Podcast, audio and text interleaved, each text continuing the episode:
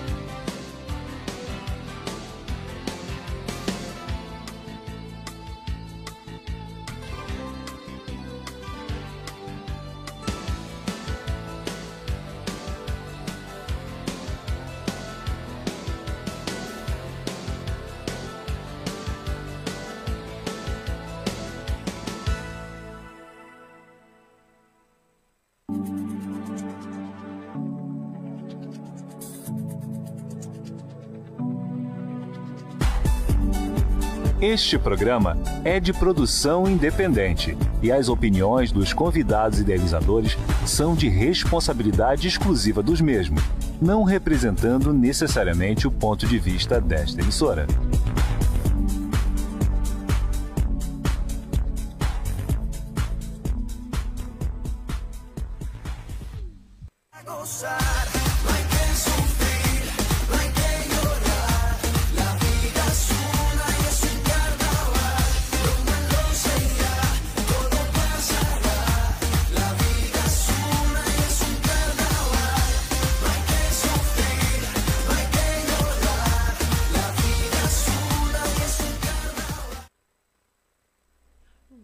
Noite. Sejam todos bem-vindos ao programa Momento Saúde e Bem-Estar com Dalina Sanches.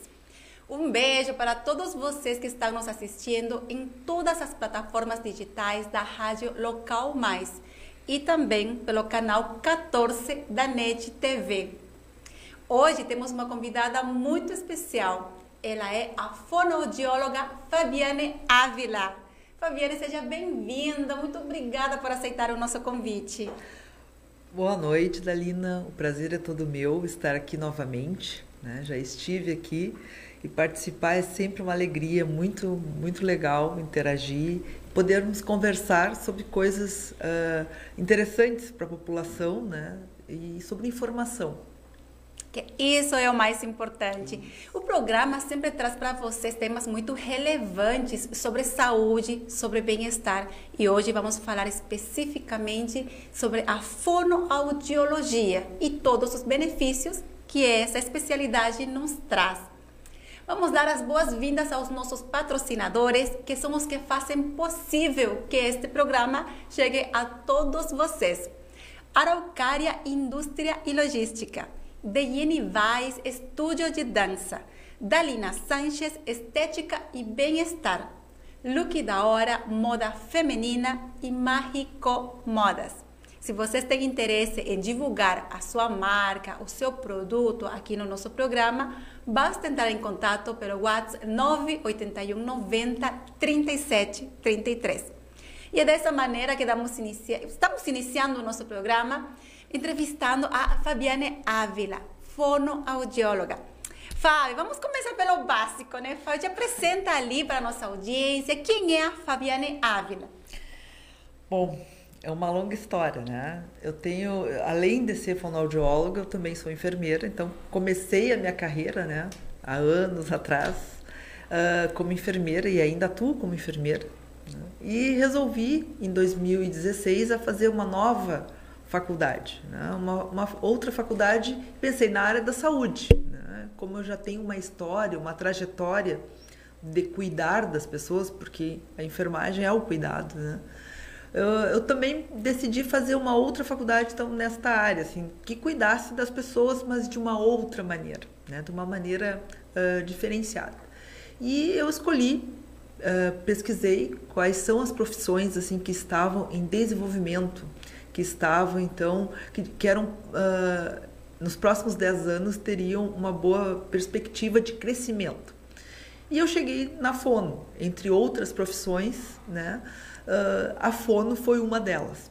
Quando eu olhei ali e vi o que, que fazia a fonoaudiologia, eu me apaixonei. Né? É o meu segundo amor. Meu primeiro amor é enfermagem, o meu segundo amor é a fonoaudiologia.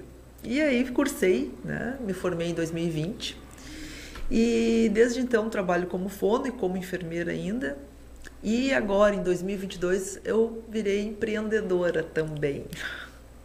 Né? Mulheres guerreiras empreendedoras. Então, é, um, é uma satisfação, assim, né? Porque eu acho que não basta só a, a questão financeira. Tu tem que deixar um legado. Né? Quando eu me reuni com a equipe e pensei, assim, como, faz, como fazer a minha clínica, eu pensei, como deixar um legado? Né? Tu tens que deixar a tua história né? baseado no, assim, na tua essência, que a minha essência é cuidar das pessoas. Né? Então, uh, tanto como fono, como enfermeira, e às vezes essas profissões se confundem. Né? E o cuidado é a minha marca registrada. Então. Que legal, Fábio.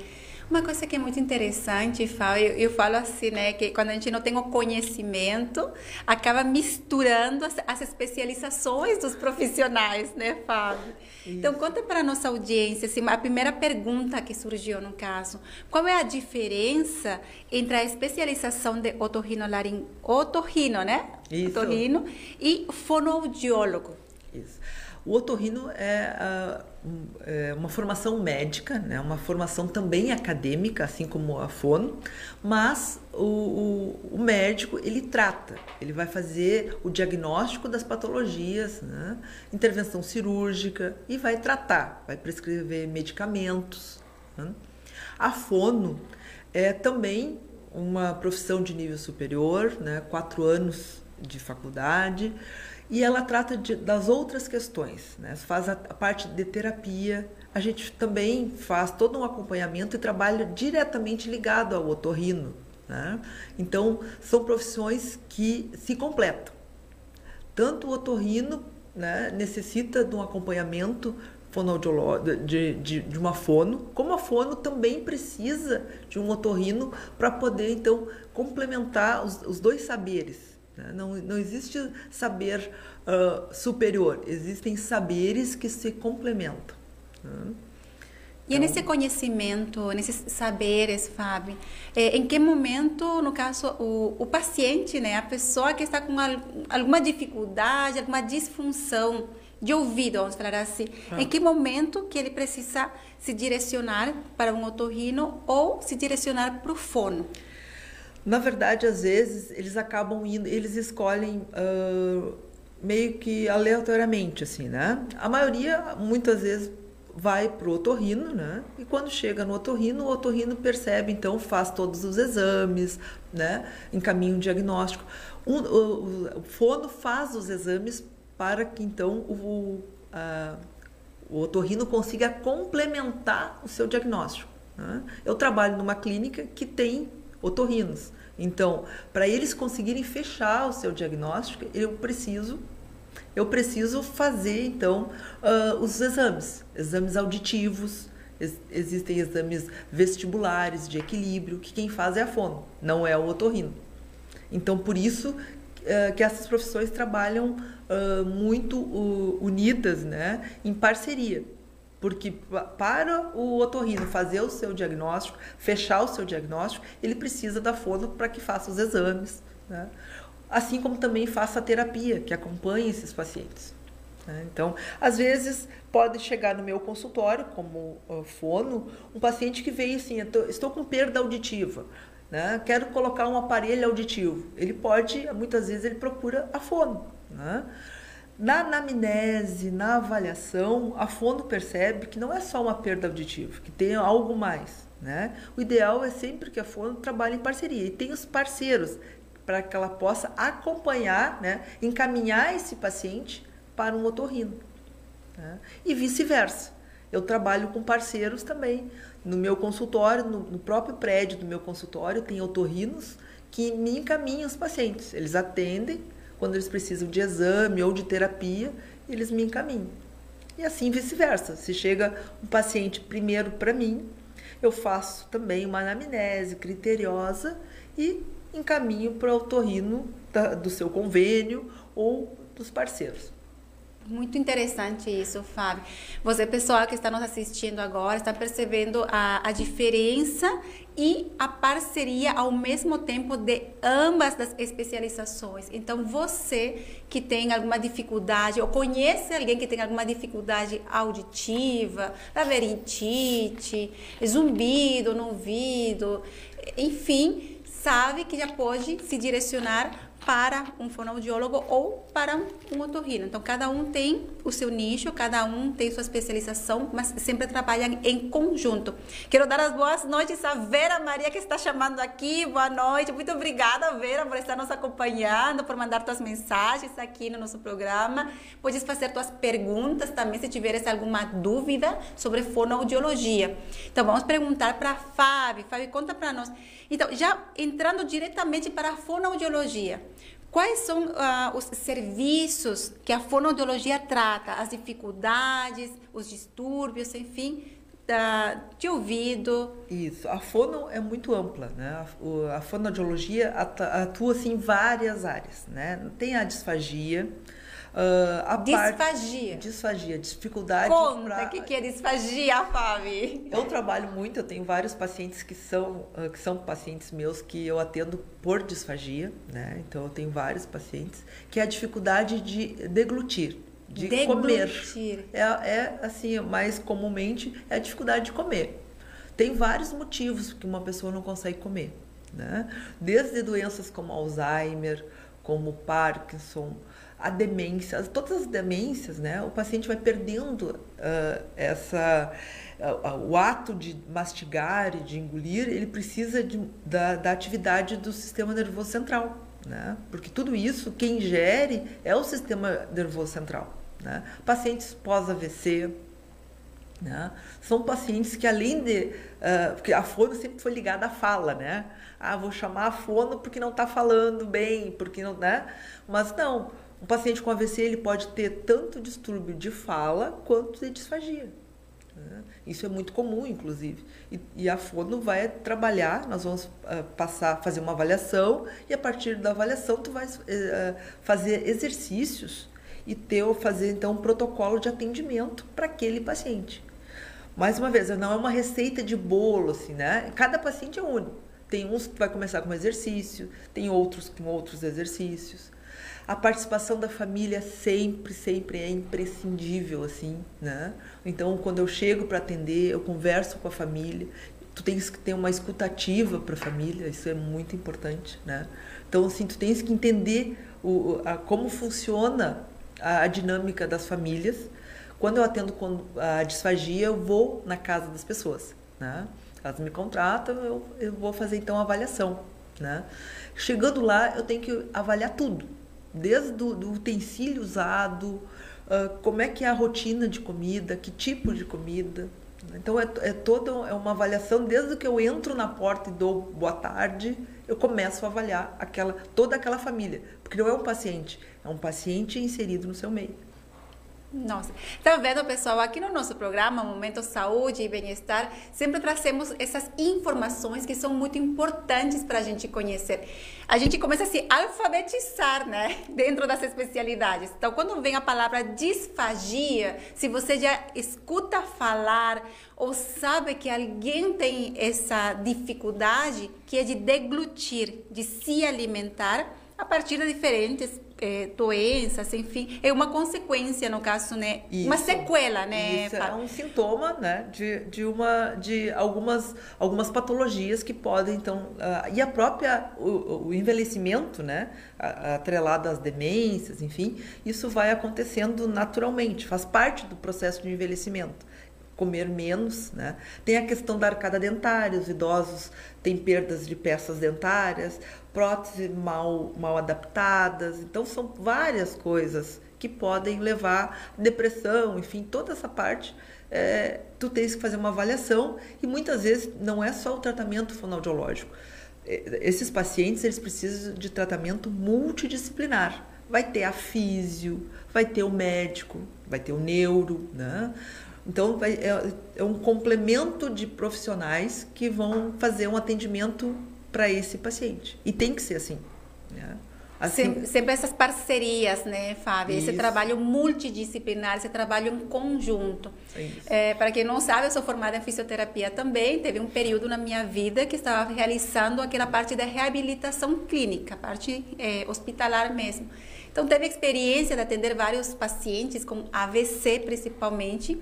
E realmente essa questão da, da fala, to, toda essa região que fica comprometida, Dentro da físio, a gente não trabalha a deglução, apenas orienta para que o profissional possa ir avaliar aquele paciente. Então, esse trabalho em conjunto é sempre muito importante para fazer o acompanhamento do paciente, além de todo o ambiente, assim como a Fabi falou. É, quando existe uma pessoa que está com uma dificuldade, com alguma sequela, essa sequela não é apenas exclusiva do paciente, ela envolve todo o seu entorno social, todas as pessoas próximas com quem essa pessoa convive. Então, falamos bastante da uh, da disfagia. Disfagia. É uma gente. especialidade, tem outras. A disfagia, a, a, sequela da disfagia, que é a dificuldade de se alimentar. O que mais que a fonoaudiologia trata, Fábio? A parte da audiologia, né?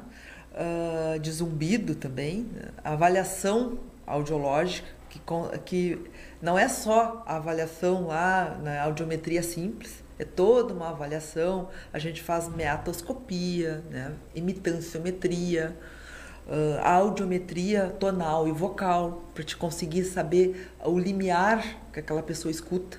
Né? Então, é, é um, faz parte então da avaliação fonoaudiológica de audiometrias, né? A parte auditiva do paciente, quem vai fazer essa avaliação é a fonoaudióloga através, então, da, das audiometrias e dos exames. A parte de equilíbrio, né? Uh, a fono também é, está habilitada a trabalhar, né? Claro que necessita muitas vezes de cursos, a gente precisa de cursos, de especializações, mas nós somos profissionais habilitados sim tanto para fazer o diagnóstico da, das, das vertigens, das, das, tonturas, na verdade, né? assim, no, através de manobras, né? nós conseguimos saber uh, qual é o canal semicircular, porque a orelha não é só para escutar, nós temos a cóclea, né? que é responsável então pela audição, né? onde tem as terminações nervosas e muito próximo junto nós temos então os canais semicirculares. Nós temos dois, um de cada lado. Para que, que serve? Serve para nos mostrar a parte do equilíbrio do corpo. Né? Ele faz parte de toda a, a um, um complexo né, que faz nós identificarmos para que lado nós estamos o corpo, o, né, o, nosso corpo, a cabeça. Nós podemos estar com os olhos fechados, mas nós sabemos aonde está a cabeça, onde está o pé, onde está a mão.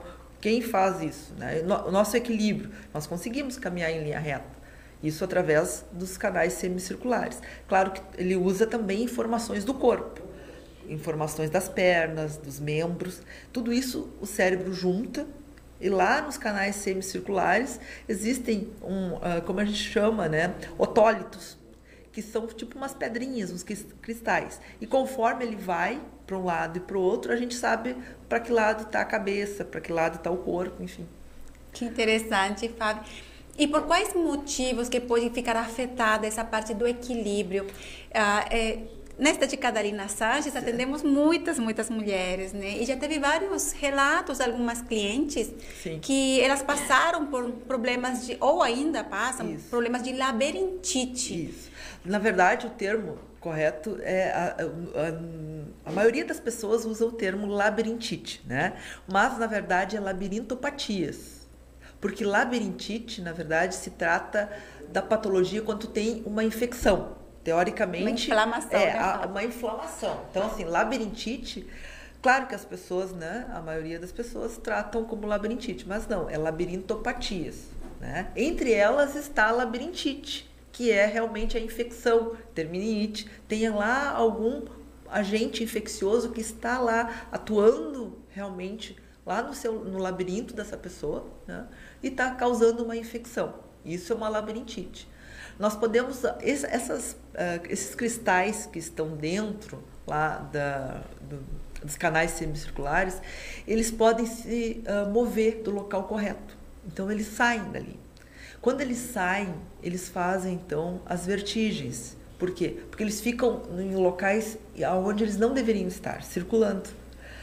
E, e como tu faz para identificar isso? Tu faz através de manobras. Tem várias manobras, Dix Pike, enfim. Aquelas manobras que tu faz com a cabeça, tu deita o paciente, sobe, vira, enfim. Tu vê o movimento dos olhos, é bem complexo, né?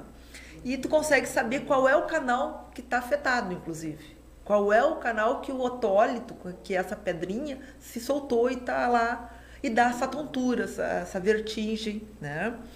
Uh, então, a, na verdade, a tontura é a sensação de desequilíbrio, é a sensação que tu não, que está uh, andando e tu não consegue então ter o equilíbrio do corpo.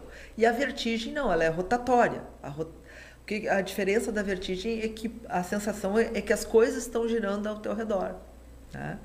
Então, uh, e através desse diagnóstico tu consegue e consegue inclusive colocá-los de volta, tu consegues fazer o diagnóstico e também reposicionar os otólitos, esses cristais, de novo, né, para o local que eles deveriam estar.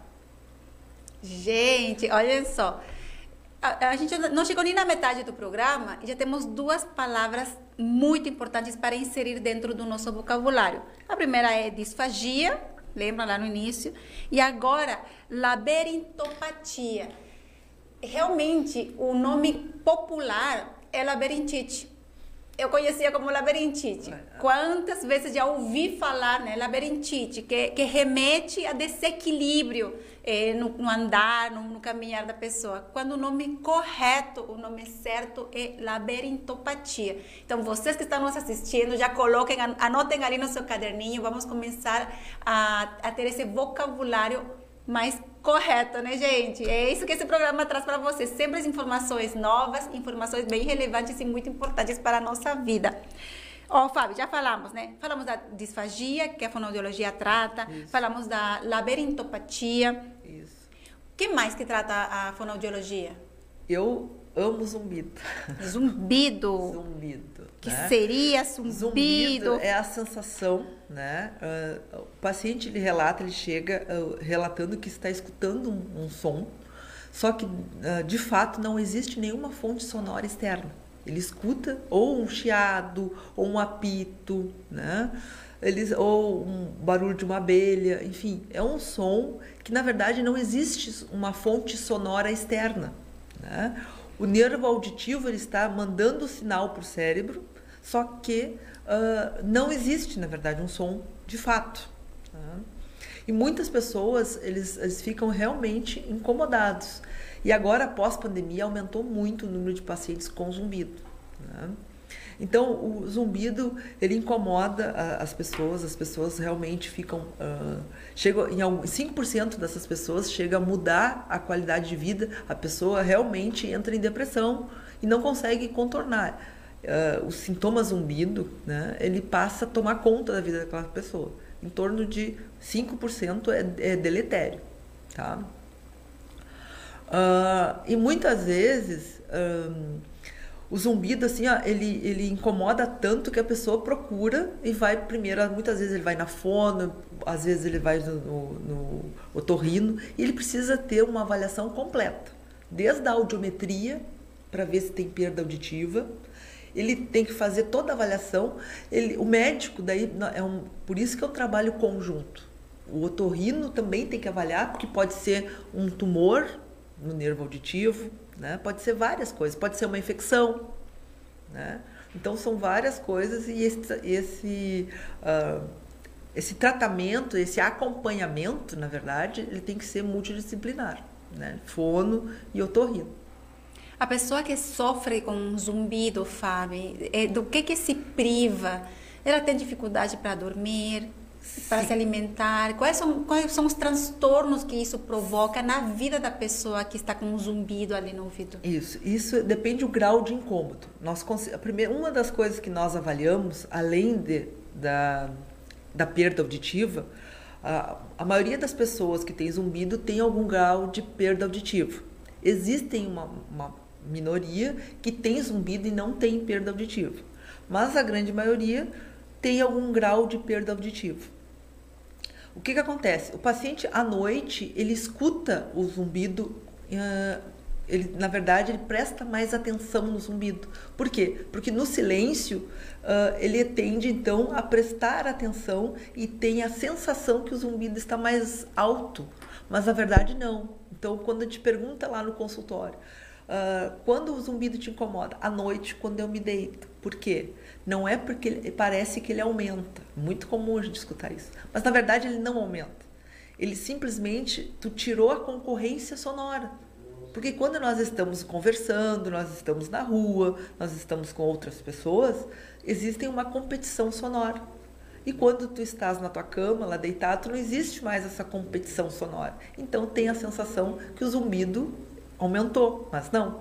Então ele pode sim ter dificuldade para dormir, para se alimentar, para conseguir manter a atenção, para ler, para trabalhar. Tem pacientes que assim, ó, transtornam realmente a vida dessas pessoas. E Fábio, tu que atende ali na tua clínica, né, essas pessoas que chegam a ti, é, qual a porcentagem de número de pacientes que chegam a ti com problemas de zumbido? Tens alguns casos que possas compartilhar com a nossa audiência, que tu tenhas ajudado a recuperar? Sim, tem assim, ó, porque muitas vezes é, a avaliação, a, a primeira coisa é ouvir o paciente. O paciente chega, né? Eu já atendi pacientes lá na minha clínica e também em outras clínicas que eu trabalhei. A primeira coisa é ouvir, uma, uma escuta ativa daquele paciente, porque ele vem, ele vem muitas vezes, tu, é, tu não é o primeiro profissional, às vezes tu és o terceiro, o quarto, o quinto profissional que ele está recorrendo. Ele não aguenta mais aquilo na cabeça. Né? E ele tem assim a preocupação dos pacientes muitas vezes é que ele tem uma doença ruim. Ele pensa isso está dentro da minha cabeça é um tumor é uma coisa e muitas vezes a porcentagem de ser tumor é muito pequena existe mas é mínima em relação ao, ao zumbido normal assim vamos dizer por outras causas né? Então ele chega lá, tu tem que fazer uma escuta, uma escuta ativa, né? E deixar o paciente falar, né? Porque muitas vezes as pessoas eh, ficam tolindo ele. Eu acho que só fazer uma escuta ativa já é assim, ó, uns 20% do, do tratamento, digamos, tu escutar aquele paciente, né?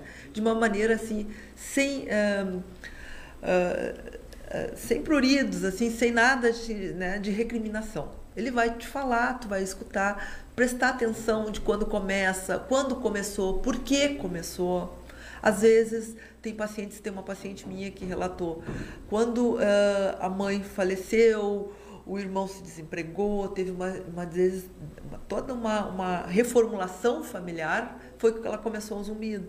Né? Então, muitas vezes está associado com fator emocional, Pode ser, teve uma infecção. Ah, teve uma vez que eu tive uma infecção no, na, na, orelha lá, muito grande. Eu tive uma gripe terrível, eu tive alguma coisa assim, uma, alguma patologia. E depois daquilo eu desenvolvi. Tá? Eu tive outro paciente que ele bateu a cabeça. Ele, ele andava de bicicleta e sofreu um acidente, enfim, bateu a cabeça, teve que ficar internado, fez tomografia, fez tudo, não deu não teve nenhuma uh, nenhum outro uh, intercorrência, né? Mas depois dessa queda ele ficou com zumbido. Né? Então são várias causas do zumbido. Tem cada paciente é um, porque muitas vezes os profissionais ah mais um com zumbido. Para nós é, para aquela pessoa aquele zumbido é único, né? Então a gente tem que parar de de, de rotular as pessoas. Né? Ela está com uma queixa e aquilo causa um sofrimento. Se não causasse sofrimento, ela não estaria ali. Né? Então, a metade, assim, ó, a maioria dos pacientes, a escuta ativa é, é, já faz parte do teu tratamento. Ali tu já está tratando. Escutar alguém que, que precisa. Muito interessante isso que tu falou, Fábio, porque em outros programas eu já tinha colocado para a nossa audiência é, que muitas doenças físicas elas vêm a partir do estado emocional Sim. das pessoas. Então, mais uma vez, a gente reafirma né, como é, algumas situações emocionais podem desencadear em um zumbido de ouvido. Quem diria, né, Fábio? Isso, até inclusive próteses mal adaptadas, quem tem bruxismo também pelo apertamento da mandíbula pode desenvolver, né, pode, um dos, das causas pode dar zumbido, inclusive. Né? Aí nós precisamos também de ter parceiros uh, odontos, né? Então ter dentistas parceiros é muito importante, porque muitas vezes tu vais fazer uma avaliação de zumbido, eu também já tive uma paciente que era também uh, a oclusão, né? A oclusão dental estava é, inadequada, fazia pressão, né? Aqui na mandíbula e a, ela, uma das causas, provavelmente, do zumbido era, então, a questão oclusal mais mandibular, né? que tinha uma tensão na, na, aqui na articulação, na ATM, que se chama, e, e, provavelmente era uma das causas, porque quando ela usava placa, quando ela fazia massagens, enfim, ela melhorava, ela dizia que tinha uma melhora significativa. Então, também fazer essa parceria com o odonto, né, para encaminhar esse paciente para uma avaliação então, é um paciente que ele precisa de mu muitos profissionais. Né? Físio, físio também, existem também zumbidos que pode ser somatosensorial. A compressão dos nervos da cervical podem comprimir, inclusive fazendo compressão em vasos. E, esses, e essa compressão em vasos pode também levar a zumbido. Né? Alterações hormonais, uh, diabetes, pressão alta várias, várias patologias podem corroborar com o sintoma, né? inclusive é, piorando esse sintoma. Que interessante, né, Fábio? É. Gente, vocês estão adquirindo todos esses conhecimentos que aqui a fonoaudióloga Fabiane Ávila está entregando, compartilhando para todos vocês. É. Zumbido, né? O que mais que podemos falar sobre o zumbido, Fábio? O zumbido, assim, ó, é importante tu escolher um profissional, fazer uma avaliação completa né? Uma avaliação assim desde o histórico, fazer exames, né? Ter os parceiros para te poderes encaminhar. Então, o zumbido ele é mais e, e, o tratamento ele também existe tratamento sim, né? Muitos se dizia e assim, o zumbido não tem cura. Alguns têm cura sim. Depende da causa, né? Por perda auditiva, tu pode inclusive não curar às vezes 100%, mas tu melhora com assim, ó, consistentemente um paciente. Um paciente que tem zumbido por perda auditiva. Só tu colocando um, um aparelho auditivo, né? Lá no, lá no meu consultório a gente também faz adaptação de prótese auditiva. O paciente já melhora assim, ó, muito, porque ele precisa da amplificação sonora para ter uma melhora significativa do zumbido. Né? Então, existem coisas que melhoram muito e, dependendo da, da causa, pode inclusive curar o zumbido. Né? Existem estudos já que comprovam que tem pessoas que realmente se curaram do, do zumbido, apesar do estigma de, de todos que zumbido não tem cura. Né? Então, os pacientes eles chegam, eles escutam isso, é aquele diagnóstico final, né? Ah, não tem cura, eu tenho uma coisa incurável. Então, ele já, isso já, já dá uma ansiedade, né? E muitos pacientes que têm zumbido já têm ansiedade. Então, isso é uma, uma, né, é uma panela de pressão, né? Já pensa que está um tumor, já pensa isso, já pensa aquilo, já pensa que vai morrer, já, é, é vários pensamentos. Né? Então tu tem que acalmar essa pessoa, acolher né? e fazer e ver o que, que qual é o, a causa. Tu tem que elencar as causas. Né? Remédios pode dar zumbido. Então, por isso, mais uma vez, uma parceria com o médico para poder rever, né? Às vezes, ele, nem ele não se deu conta, mas começou uma, um medicamento e começou com zumbido. Então, tem, essas perguntas tu tem que fazer, é todo um caminho né? para te poder chegar, então, na melhora ou até na cura do zumbido. Mas na melhora, com certeza, é possível. Isso não é uma ótima notícia para todos vocês que estão nos assistindo? Gente, o fato de saber de que existe melhora e que existe uma cura, dependendo da causa, e que vai melhorar ou que vai curar o zumbido, para essa pessoa vai fazer uma total diferença na vida dela. Então, vocês que estão nos assistindo, aproveitem agora, compartilhem o nosso programa. Quem está assistindo pelas plataformas digitais da Rádio Local Mais, eh, tem aqui na caixinha do YouTube, tem uma caixinha ali que diz compartilhar encaminhem, enviem para todos os contatos do WhatsApp, porque com certeza essa informação é muito relevante para alguma pessoa que está passando por uma dificuldade de zumbido no ouvido, que perdeu sua qualidade de vida por estar com zumbido no ouvido e que provavelmente nem sequer sabe de que existe um tratamento através da fonoaudiologia que vai melhorar ou até curar aquele problema de zumbido. Vamos falar agora, Fábio, vamos primeiro agradecer, temos o Mohamed que está conosco também, está é, falando que está ótimo o nosso programa. Muito obrigada, Mohamed. Vera está tá super feliz com, com, o programa nosso. Muito obrigada por interagir no programa, pessoal. Gente, vamos passar para outro tema, Fábio. Vamos falar de gagueira. Gagueira. Gagueira, assim, ó. A gagueira, ela é um, um problema lá do sistema nervoso central. Né? Normalmente a gagueira ela aparece no 3, 4 anos, né? normalmente nas crianças, e vai se desenvolvendo. Existem gagueiras que podem aparecer num, em outro um momento mais tardio, né? Uh, mas normalmente a, a gagueira aparece em 3, 4 anos. Né? Quando a criança começa realmente a falar, começa a aparecer os primeiros sinais da gagueira. Né? Ela tem origem central. A gagueira, eh, ela infelizmente, quando ela não é de origem psicológica, porque podem aparecer também alguns tipos de gagueira que é de origem psicológica. O paciente, em algum momento, lá teve um trauma, pode desenvolver a gagueira, mas a gagueira que começa na infância, ela não tem cura. Né? Essa é uma gagueira porque é lá do sistema nervoso central na hora de começar as palavras, enfim, é, é, há um mecanismo que trava as palavras. Então, a, a fluência, como se chama, quem nós falando, a nossa fala tem fluência. Nós vamos desencadeando uma palavra atrás da outra e tem uma fluência. O paciente com gagueira, não, ele tranca, né? ele tem uh, bloqueios e as palavras às vezes não saem uh, na sua totalidade em alguns fonemas, enfim. Cada paciente tem um, uma determinada característica, né? O que que tu, o que que tu consegue? Tu consegues melhorar muito a gagueira. Por quê? Tu ensina para o paciente, primeiro, ele ter, uh, controlar a sua ansiedade. Tem todo um trabalho, a fono também faz, né? Todo um trabalho de relaxamento, de respiração, de falar pausadamente. Porque que acontece? Quando o paciente gago ele tranca, ele fica forçando. E aí há uma toda uma contratura cervical e de, da própria do, da boca e das, da musculatura né, do pescoço que ele acaba ainda piorando a gagueira. Né?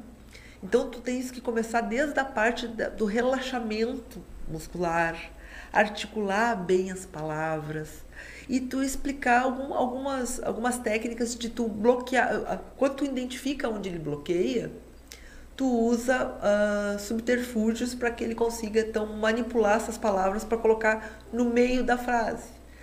Uh, o meu, eu tenho um sobrinho, ele tem gagueira, ele, ele tranca no F, FV. Ele não consegue falar, o nome dele é Fabiano. E ele não começa, não consegue falar Fabiano. O que, que acontece? Ele só que se ele começar com a palavra F, ele não começa, ele não consegue, tranca. Mas ele aprendeu que se ele disser o meu nome é, sai o nome dele. Meu nome é Fabiano. Agora se ele pergunta o nome dele, ele vai dizer o meu nome é. E aí ele consegue falar. É, um, é, um, é uma maneira, tu explica, é uma, um caminho, digamos, uma volta para te não ficar trancando naquela, naquela palavra. Então são, são coisas assim. E o paciente melhora bastante. Né? A fala pausada, articulação da boca, né? toda é um exercício de relaxamento. Então são várias coisas que melhoram significativamente a vida né, dos pacientes com gagueira. Como é muito interessante, né, pessoal, começar a aprender de que a pessoa que tem gagueira realmente é um problema para essa pessoa não conseguir se comunicar na velocidade que desejaria, que gostaria. E um dos problemas, as dificuldades que é, que encaminha para que essa gagueira continue, olha só como a informação que a Fábio está trazendo para nós. É a região muscular, região da, da, parte da fala, o músculo masseter daqui do movimento da boca, os músculos cervicais, como eles se contraem e acabam dificultando, dificultando cada vez mais a pessoa que é gaga não consegue falar, dificulta, tranca. Então, esse processo de relaxamento das fibras musculares já é um primeiro passo, já é um caminho que vai ajudar aquela pessoa a é, diminuir cada vez mais a gagueira na hora de se comunicar. Então, esse é um dos caminhos. Outro caminho que a Fábia acabou de explicar agora é poder formular talvez palavras mais longas, textos mais longos, dependendo da dificuldade que a pessoa tenha. Então, identificar a letra, né, a palavra que, que dá aquela trancada e ajudar que essa palavra possa ter outros caminhos para ela ser falada, né? Isso, exatamente. Tu vai fazer outro caminho, né? E também conscientizar a pessoa assim que eh, que sim, tu, tu tem gagueira, mas a tua vida, tu tens uma vida toda pela frente, tu tens outras coisas, tu consegue se comunicar, há, há como melhorar, né? Porque as pessoas muitas vezes ficam isoladas, uh, depressivas, porque as pessoas riem, né? Quando tem, normalmente, as crianças. Uh, eu tinha uma paciente, uma menina, que tinha nove anos, nove anos. E ela muitas vezes chegou, teve um dia que ela chegou na terapia chorando. Por quê? Porque as, as amigas, ela só tinha uma amiga na sala de aula. Né? E essa amiga é que ficava com ela e tudo, as demais riam dela e imitavam ela. Então ela não, ela não participava da sala de aula porque ela tinha vergonha porque os colegas iam. Né? Então eu tive que falar com a escola, conscientizar a escola. Então isso também é um papel do fonoaudiólogo, do terapeuta. Tu vais primeiro mandar uma cartinha, falar com a mãe, né? porque muitas vezes a mãe também acha que, que a gagueira está se fazendo em algum momento, porque não, não por mal, mas assim, a, também no início a mãe também acha, não, é só, não está falando porque não quer. Não é, ela não consegue. Né? E, e, muitas, e nessa menina eu tive que fazer uma interação também com a escola, conscientizar os professores, né? da importância de, de não deixar isso, uh, esse bullying acontecer com a menina. Então, é, é, é toda uma, uma avaliação, um olhar para a vida daquela menina. Né? Porque ela não estava participando da escola, estava ficando só em casa porque ela tinha vergonha. Riam dela. Ah, e como a gente pode ajudar através da fonoaudiologia a dar uma qualidade de vida àquela pessoa, a, inserir dentro do mundo Sim. social, né, Fábio? É. Então é bem. Fábio, bom, falamos de gagueira, vamos falar de. Tem um tema, Fábio, que eu dei meio que tabu, assim, que, que quase ninguém gosta de tocar nesse ponto mas existem casos de pessoas que às vezes nem conta se dão de que ao falar, ah. falam cuspindo. E aí, Fábio, o que fazer nesses casos? Como a fonoaudiologia pode ajudar essas pessoas? Isso. Olha, nós podemos ajudar bastante. Primeiro, a gente tem que identificar e não só a fono, mas aí nós precisamos também ter outro parceiro, que é o do odonto, né? Porque uh, falar cuspindo não é, pode não ser só apenas falar rápido, né? pode ser uma, uma produção de saliva excessiva. Né? Normalmente nós produzimos em torno de um litro a um litro e meio de saliva a dia. Se houver, eh, nós, nós produzimos a, a saliva e nós deglutimos a saliva. Então esse processo de produção e deglutição ele tem que estar equilibrado. Qualquer mecanismo que desequilibra isso, nós vamos ter uma salivação excessiva. Né? Então, uh, e, um, e, uma pessoa que fala assim, ele, uma das causas ele pode ter, pode ser uma doença, pode ser na verdade um sintoma de alguma doença bucal, feridas na boca, feridas na gengiva, uh, próteses mal adaptadas, medicamentos, sertralina aumenta a salivação, né? Então pode ser também por é pode ser apenas um, um, uma sinalização que algo não está bem dentro da boca. né, que tem alguma lesão. Então, muitas vezes, tu tem que trabalhar isso em parceria com o odonto. Né? Uma prótese mal ajustada, ela produz mais saliva. Além de, porque muitas vezes produz ferida né, na gengiva, porque está mal adaptada. Então, não é só uh, uma causa, né, um, um descontrole. Pode ser só por isso. Né? Pode ser que a pessoa fale muito rápido, não articule as palavras, e isso facilita a saída da saliva. Né? Mas além disso, também pode ser em detrimento de alguma lesão na cavidade oral. Né? Então, também assim, a gente, quando vai pensar assim, quando isso ocorre, né? Uh, a gente tem que também pensar que pode ser também alguma coisa patológica ou não. E a fono, sim, pode ajudar, depois que fizer essa, essa avaliação, nós fonos, nós olhamos a cavidade oral, se identificarmos alguma ferida, alguma lesão, uh, né, tu encaminha para o odonto para ver, né, o, o, dente, algum problema dentário, tu encaminha para o odonto uh, e, e, faz essa parceria. Em contrapartida também, nós trabalhamos a parte de MO, da motricidade orofacial, que é a articulação das palavras, falar mais pausadamente. Quem tenta falar muito rápido acaba realmente se cuspindo muitas vezes, porque não consegue deglutir. A saliva está sempre produzindo. E tu tens que engolir a saliva. E muitas vezes tu está falando, falando, falando, e não, não dá tempo de, de, da deglutição da saliva e acaba se perdendo saliva. Então, pode ser só isso, mas também pode ser outra coisa. Né? Então, também tem que ser avaliado pela fono, pelo, pelo odonto, né? E ver o que, que pode estar acontecendo. Se tens dor de garganta, também aumenta a salivação. Então, Tudo que pode aumentar a salivação é que vai provocar, no caso, isso, aquele, aquela fala que vai isso, saindo. A, a, a, tudo que aumenta a salivação que tu não consegue dar conta de, de deglutir, né? Os pacientes idosos, muitas vezes, e com demências, pacientes com Alzheimer, muitas vezes ele não engole a própria saliva, né? Ele acaba tendo dificuldade. Ele produz, mas ele esquece de engolir a saliva. Né? Então, tu que pedir para engolir a saliva. Então, tem que ficar todo nessa... Pacientes neurológicos, muitas vezes, não conseguem... Uh, deglutir a saliva. Quando eu vou fazer a avaliação de disfagia, né? Me chamam assim, paciente não está comendo entre, entre as várias coisas que eu observo, eu observo se ele engole a saliva. Eu olho se ele não está babado. Então, ele engole. Ele engole. A saliva ele engole. Ele pode estar com dificuldade de, de comer alimentos, mas engolir a saliva ele consegue engolir, porque senão ele ia estar tá babado. Então, são várias. Isso aí já são sinais de, da deglutição. Então, pacientes com disfágicos podem também ter mais dificuldade e, e quando falam também perdem saliva porque eles têm dificuldade de engolir a saliva, né? Alguns. Então, é todo um mecanismo que precisa ser avaliado. Fábio, fala um pouco para a nossa audiência sobre essa palavra que tu falou de motricidade.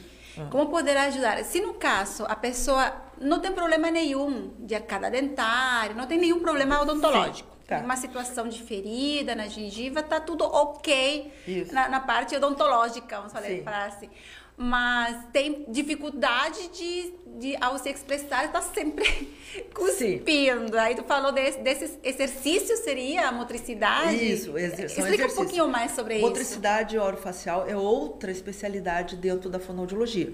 Então, nós falamos de disfagia, nós falamos a parte uh, de audiologia e agora nós estamos falando, então, da, da, parte, uh, da parte da cagueira e agora, então, uh, dessa parte também. Então, assim, ó, a motricidade orofacial, ela trata todo o sistema ortognático. O que, que é esse sistema ortognático? É, é todo esse sistema de face, de boca, de nariz, da mastigação, da língua. Então, esse sistema ortognático é a respiração, é tudo, todo esse sistema que nós usamos, né, que estão integrados. Porque aonde passa, né, passa a boca mesmo, passa ar, passa o alimento. Então, tu usa para várias funções, né?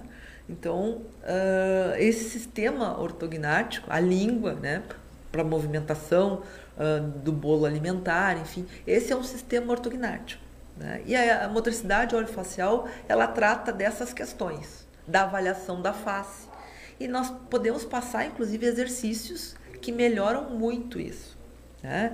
Uh, nós não podemos ensinar exercícios, enfim, mas assim existem exercícios propícios para cada avaliação.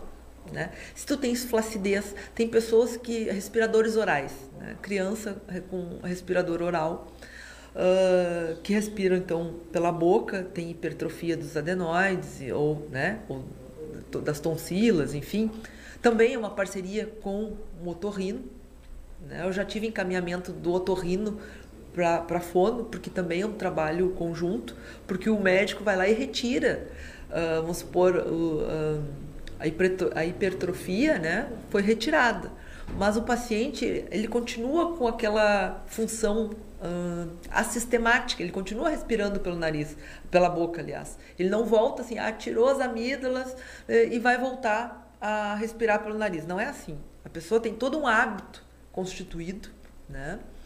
Uh, os, os adenoides foram retirados, mas ele tem um hábito constituído. Então, ele, mesmo sem os adenoides lá que foram retirados ou as amígdalas, ele vai continuar respirando pela boca. E nesse momento, o otorrino manda para a fono, porque a fono, o que, que nós vamos fazer? Toda uma habituação de respiração. Nós vamos trabalhar a parte respiratória, a parte de vedamento labial, né? toda a parte de motricidade, porque quem respira pela boca tem a, a boca e a musculatura mais flácida, tem aquela carinha de sono, aquela carinha aberta, né? fica com a boca aberta, assim, as olheirinhas, é bem uh, característico de quem respira pela boca, fica aquela boquinha né, aberta, assim.